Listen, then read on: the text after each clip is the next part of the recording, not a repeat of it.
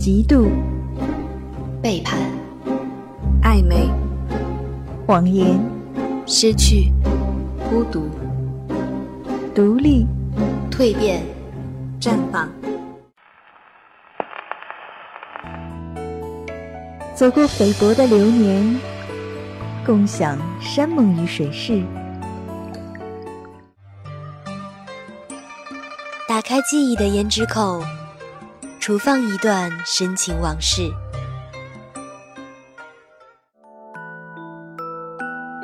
经书日月，粉黛春秋。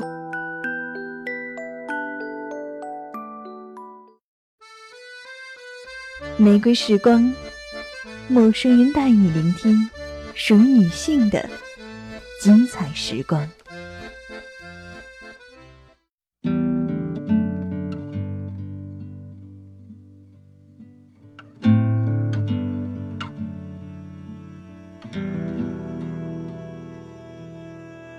爱的听众朋友们，大家好，这里是陌生人广播，能给你的小惊喜与耳边的温暖。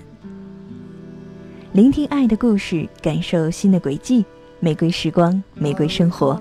大家好，我是周安娜，欢迎来到玫瑰时光。本周我们的主题是爱他的时候像条狗。有没有这样一个人，你爱他的时候就像一条狗，巴不得摇着尾巴等着他给你丢个球？那个时候，你经常坐着地铁穿越大半个城市，只是为了去看他一眼。你端着热乎乎的包子给他，只是怕他睡懒觉起来来不及吃早饭。好久没有接到他的电话，你会格外的想念他，犹犹豫豫了半天，才把手机里的那个号码拨出去。你也知道，他不会和你说太久的电话，可是你却享受。这样一种能够让你听到他声音的感觉，他的各种网络社交状态，你总是第一个看到。看完后，就会在心里猜他此刻的心情。某一天，你发现他生病了，你即使帮不上什么忙，心里还是会暗暗的替他担心。你爱着他，甚至于超过了爱你自己。也许，每一个女人在年少的时候，都曾经深深的爱过一个男人，像是一条狗一样的爱着。即使你明白，也知道没有希望，但只要在这份爱里看得到一点光亮，你就会奋不顾身的扑过去，寻求温暖。在这份爱里，你倾覆所有，逐渐失去自尊，变得卑微而渺小。而这份爱情。也就像是流沙一般，你越是想紧紧的握住，就失去的越快。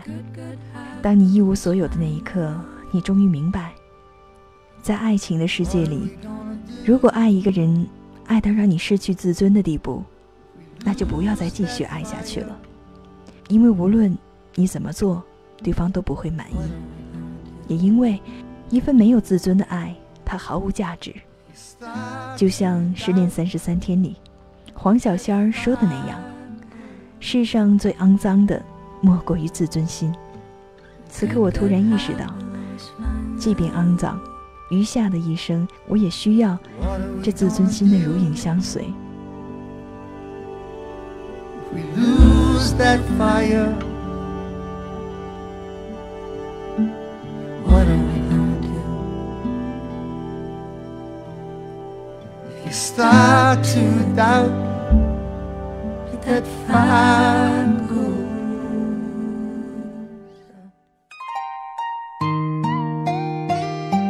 用三月的驼云来倾倒二月的谷水，用七月的兰江来承载六月的灿莲。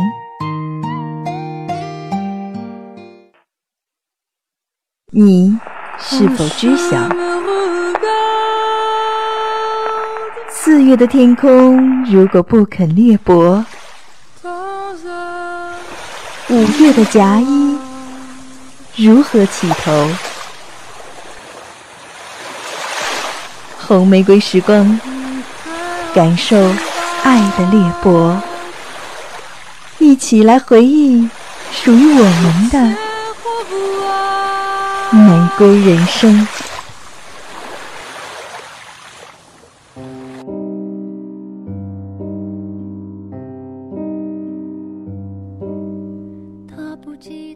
说起爱他的时候像条狗这个主题，总是让我想起《致我们终将逝去的青春》里的软管。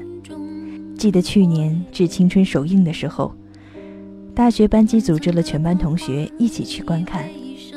那一年我们大二，懂得了些什么，又失去了一些什么。朋友圈里，老七、小七和我这一圈人都结束了属于自己的一段感情。也算是同是天涯沦落人。看完电影后，一群人因为懒得挤公交，索性走回了学校。这一路走得颇为唏嘘，大概是因为电影里软管被车撞的那一瞬间，给我们留下了深刻的印象，也让大家寒心于自己的故事。青春年少之时，我们都曾经在那样一个爱情里奋不顾身过。以为能够把片刻熬成永远，把瞬间当成永恒。然而，爱情消散的速度是我们谁都不能预料的。谁能够想到，这一刻你还在和他依依不舍，下一刻，你们就能分道扬镳，从此再也不相见。纵然时间的机缘巧合让彼此相遇，那一刻，彼此的心境却已经隔了万水千山。也许，青春所能带给我们的，是义无反顾的勇敢和执着。也正是因为这份执着，所以我们才能如此的义无反顾。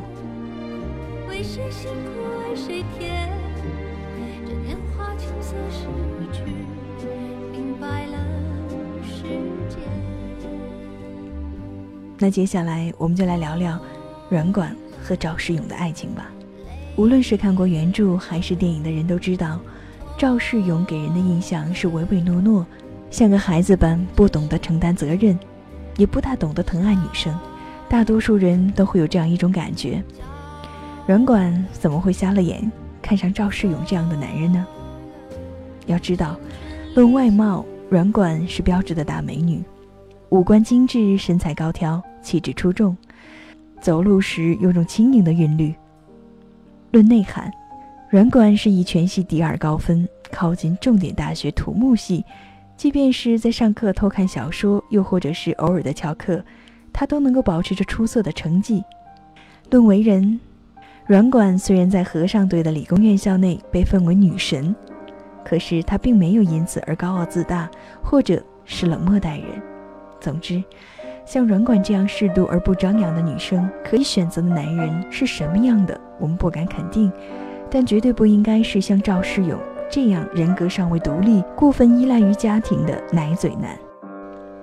说到底，再聪明的女人，在面临爱情的时候，特别是在青春岁月里面对爱情的时候，大多数都会失去理智。那一刻，你不会再去考虑好不好，谁对谁错。于是，就这么一边走一边伤。软管就是这样的女人。第一次面对赵世勇的谎言，她选择忽视。第二次，软管为了赵世勇，到人生地不熟的 S 市的建筑设计院上班，而赵世勇，即便曾经允诺再也不会和软管分开，却还是没有熬过家里的安排。在软管就职后。屈从于家里的高压政策，乖乖地回到了父母所在的城市，在家里的安排下，进入了一个炙手可热的政府部门。第三次，软管告诉赵世勇自己怀孕了，赵世勇却吓得面如土色，话都说不清楚，只会不停地重复“明明做好了安全措施”之类的话语。而正是这一次的反应，让软管感到心如死灰。当软管看到赵世勇惊慌失措的样子，他终于明白，在这一刻，他们之间的爱情彻底的死了。在这些年中，软管不断的缝缝补补这一段感情，始终不愿离开赵世勇。只是因为他认为，这是一段在他最美好的青春岁月里，最初最好的感情。可是，现在的他才发现，这段感情，从来都不是他想象中的样子。如果说软管是一个女人的话，那赵世勇却永远是一个男孩。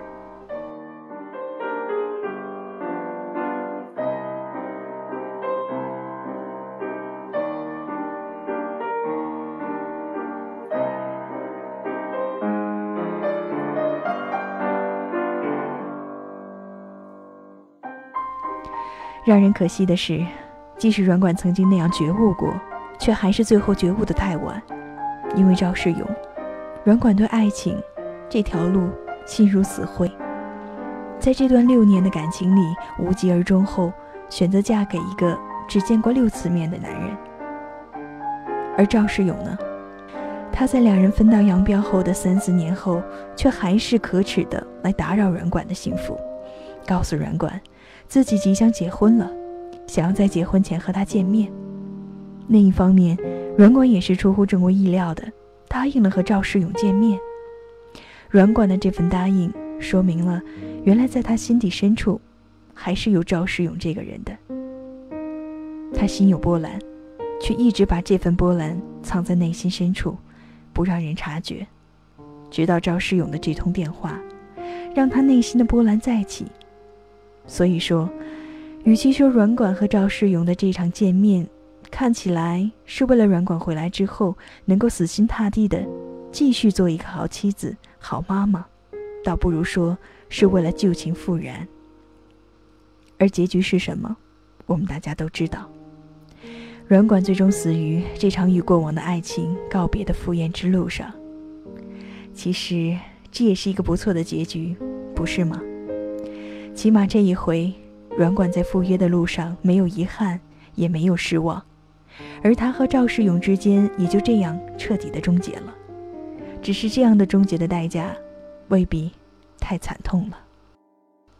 青春年少的时候，他曾经每周花费上好几个小时去另一个城市，只是为了看一眼心上人，体会那短暂的温存。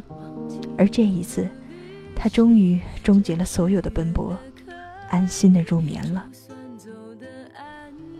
只是在电影里的软管不同的是，现实生活中，我们大多数人没有因为爱而死的这种戏剧性的桥段。我们所能做的，不过是在一段轰轰烈烈的故事结束后，藏起心中的悲伤和波澜，让时间抚平心中的伤痕。时间久了。我们百炼成钢，久病成医，就这样，千回百转，我们都成了有故事的人。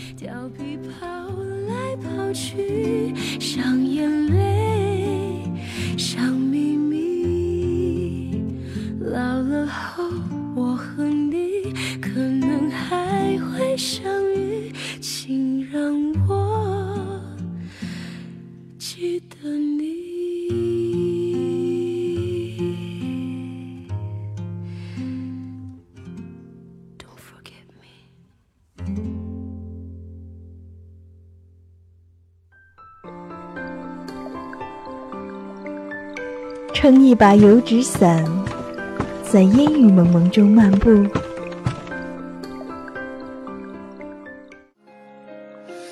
着一件丝质旗袍，感受江南的悠悠细雨，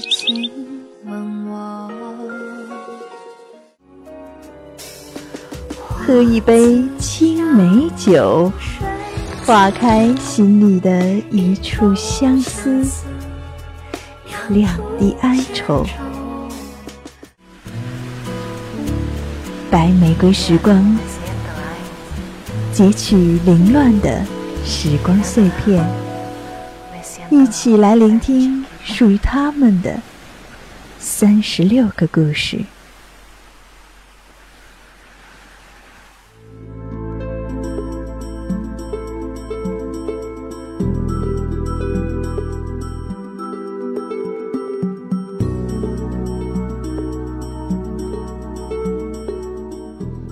从某种程度上说，《大话西游》里的紫霞仙子就像是另一个软管，他们都曾经在爱情的世界里卑微的爱过一个人，只是在这样一个故事里，不仅仅是紫霞在自己的爱情里像一条狗，还有紫霞爱的人，到了最后也像一条狗。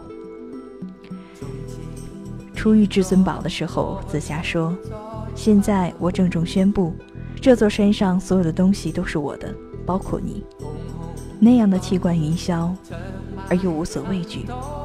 然而，他就送给至尊宝三颗痣，让至尊宝成了孙悟空。那个时候的紫霞是天真浪漫的，她说：“我的意中人是个盖世英雄，有一天他会在万众瞩目的场合，身披金甲。”脚踏五彩祥云来娶我，只是那个时候的至尊宝心里所爱的，并非是紫霞。他一直以为自己心心念念的是白晶晶。为了能够和心爱的白晶晶重逢，他再次使用了月光宝盒。白晶晶呢，看见了紫霞留在至尊宝心里的一滴眼泪，他发现至尊宝回到五百年前的现在，爱上了紫霞。所以，白晶晶选择留下一封信后离开。至尊宝在被十三娘杀死后，也深刻的意识到，原来自己深爱的其实是紫霞。为了解救紫霞脱离苦海，至尊宝决定戴上金箍圈，一心一意保护唐僧西天取经的条件。他说：“曾经有一份真挚的爱情摆在我面前，我没有珍惜，直到失去了，才后悔莫及。”尘世间最痛苦的事莫过于此。如果上天可以给我一个机会再来一次的话，我会跟那个女孩子说。如果非要把这份爱加上一个期限，我希望是一万年。这句话被很多人视为经典的对白。至尊宝曾经说过两次，第一次说的时候是为了骗紫霞，而这一次却是悲痛欲绝。和至尊宝纠结和迷茫相比，紫霞的爱虽然卑微，却简单而坚定。紫霞曾经说过：“只要谁能拔出他手中的紫青宝剑，就是他的意中人。”这样寻找真爱的方式是如此的直截了当、清楚明白。其实，紫霞不就是这天下大多数女人的一个缩影吗？很多时候，女人爱上一个男人，只是因为内心认定的这份崇拜。一旦有男人触发了她心中的那份崇拜，女人就能够迅速的掉进爱情的海洋。而至尊宝在无意中把紫霞的紫青宝剑拔出，点燃了紫霞心中爱的火苗。他从此就认定了至尊宝就是自己的意中人。两人一起上街市散步的时候，紫霞向至尊宝表白。那时候，至尊宝还没有发现自己对紫霞的感情，所以拒绝了紫霞的表白。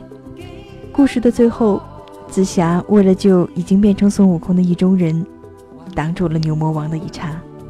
他遗憾地说：“意中人是个盖世英雄，有一天他会踩着七色的云彩来娶我。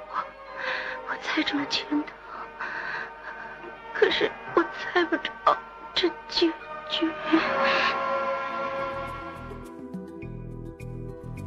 也许。”每个女人都有这样一个盖世英雄的梦想，但却不是每个女人都能寻觅到他的盖世英雄。和紫霞仙子一样，其实女人要的并不多，只是一个专心爱她的男人。但世事难料，许多女人穷其一生都在追求真爱，却在最后发现，与其去追寻难测的将来，不如就放弃这一刻。女作家框框也曾经在她的作品《时有女子》里说过这样一句话：“我一生渴望被人收藏好，妥善安放，细心保存，免我惊，免我苦，免我四下流离，免我无枝可依。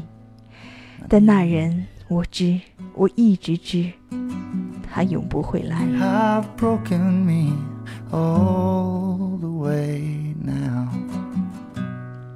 接下来，我们来谈这样一个问题。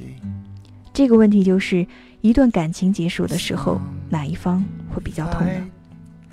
有人会说，被说分手的那一方会比较痛，因为他还留在原地，而另一方已经远去了。也有人说，爱的比较深的那个人会比较痛，因为谁爱的多，谁就输了。可是要我说，是亏欠的多的那个人比较痛。一段感情里，爱的比较多的那一方，也许会是比较痛的那一方。可是日子久了，时间早就抚平了伤口，即便留下了伤痕，也只是提醒你，过去曾经存在过。至少，爱的比较多的那一方，努力的也比较多，他尽力了，也就无悔了。而亏欠的比较多的那一方，分开的时候也许并不觉得有什么难过，可是时间久了，有些当初没有明白的道理，慢慢的就明白过来。即使这个时候想要珍惜，却早已经为时已晚。后悔和自责加重他身上的负担。那个亏欠比较多的人，最终也成了痛的最多的人。时间越长，伤痛越深。在《大话西游》这个故事里，至尊宝就成了那个最后痛得最多的人。初识紫霞的时候，他不懂得爱情；懂得爱情的时候，他却失去了可以和紫霞相爱的时光。到了最后，因为要承担起自己应该承担的责任，孙悟空不得不选择离开紫霞。他选择对紫霞百般讥讽，只是为了让紫霞忘了自己。但是那一刻。看似无情的他，应该是心如刀割吧。电影的最后，苏醒的悟空好像置身于另一个世界，所有的人或物都已经变了样。他看到了至尊宝和紫霞的化身，并且帮助他们紧紧相拥在一起。走在人群中的时候，悟空的背影被这样一对恋人所注意到。紫霞的化身说：“那个人样子好怪啊。”至尊宝的化身则回答：“我也看到了，他好像条狗啊。”这话有些讥讽，又有些无奈。也许，在爱情的世界里，人总是犯贱的，所以才会对轻易得到的不懂得珍惜，而对于得不到的，却又趋之若鹜。终于有一天懂得了，却已经为时已晚。而我们所能做的，也只是学会珍重，且行且珍惜。这就是今天陌生人广播所呈现的全部内容了。这里是陌生人广播，能给你的小惊喜与耳边的温暖。玫瑰时光，打造属于女性的柔软时光。我是周安娜，同时代表我们本期节目的编辑珊珊，感谢大家的收听，我们下期不见不散。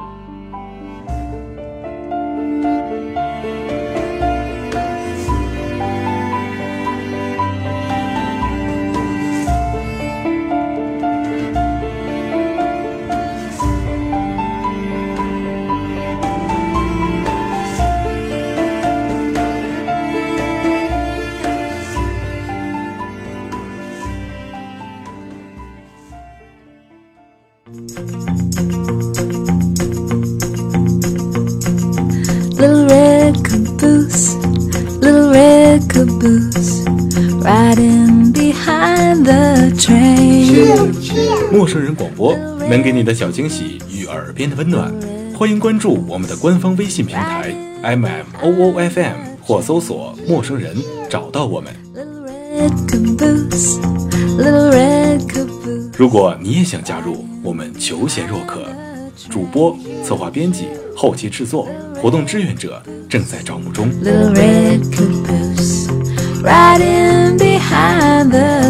播客订阅、节目下载、更多收听方式、互动参与、精彩活动、推荐投稿以及参与到我们的节目录制，尽在陌生人官方网站 m o o f m dot com 或微信平台找到答案。We're gonna ride that train. train。欢迎关注陌生人新浪微博，艾特陌生人广播，找到我们。Riding behind the train, little red caboose, little red caboose, riding behind the train.